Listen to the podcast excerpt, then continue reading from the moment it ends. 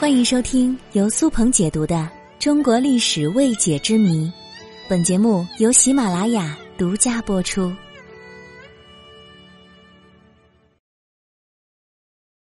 历史上的托孤大臣为什么大多没有好下场呢？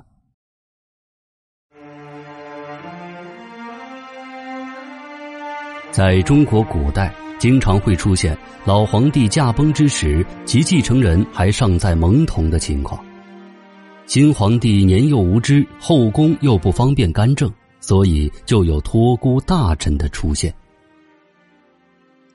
为了保证皇权交接的稳定性，老皇帝一般会指定托孤大臣来辅政，直到新皇帝长大成人，能独立处理政务为止。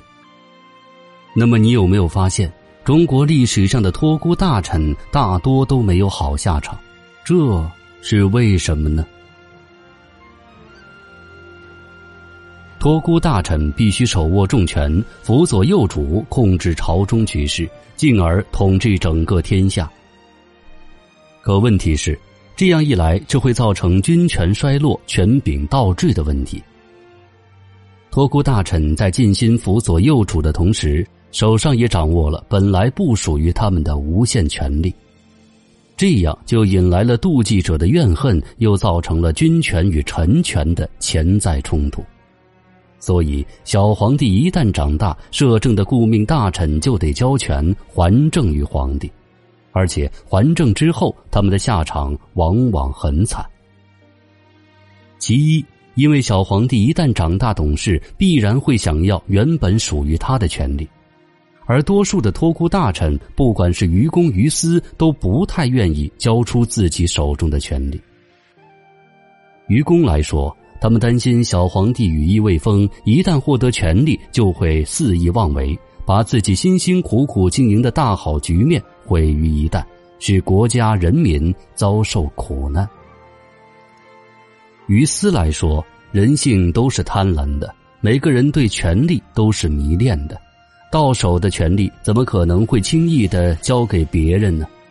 绝大多数人都接受不了从有权到无权的心理落差，对交出权力都会有一种恐惧感。对于这一点，我想那些即将退休的老领导们是最有感触的。再者，一旦托孤大臣跟皇帝的意见发生分歧的时候，他们还会经常拿出先帝的遗旨来说事儿。这对于万人之上的皇帝来说是绝对的侮辱，天大地大，皇帝最大。可是当了皇帝，还有人管着自己，还拿先皇来压自己，使自己处处受限，任何一个皇帝都受不了。所以，一旦托孤重臣不愿意和平的交出权力，新皇帝就会想着法儿的来罗织罪名，制裁托孤大臣。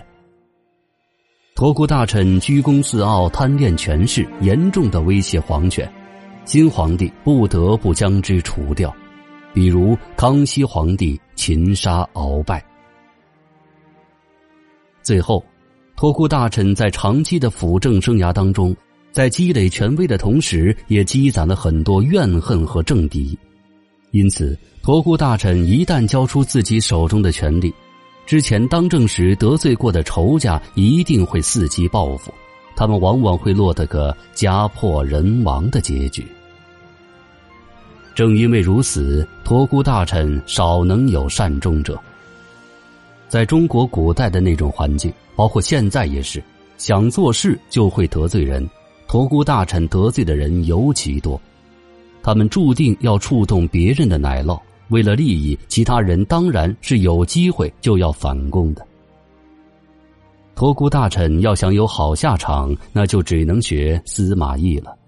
司马懿家族始终控制着朝政，把反对者全部干掉，最后再把天下取而代之，这样就万事大吉了。